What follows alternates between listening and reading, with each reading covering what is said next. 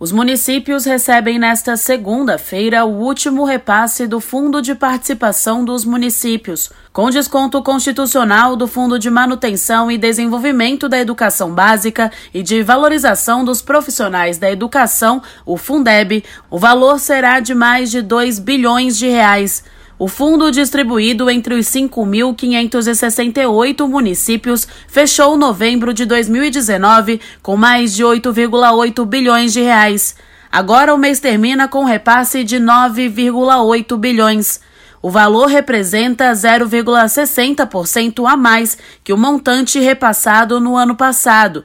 Ainda assim, de acordo com o levantamento da Confederação Nacional de Municípios, com base nos números da Secretaria do Tesouro Nacional, o FPM de novembro fechará com um crescimento de 12,03%, resultado influenciado pelo primeiro repasse do mês de 6,2 bilhões de reais, que representou o crescimento de 21,28%. Reportagem Agatha Gonzaga.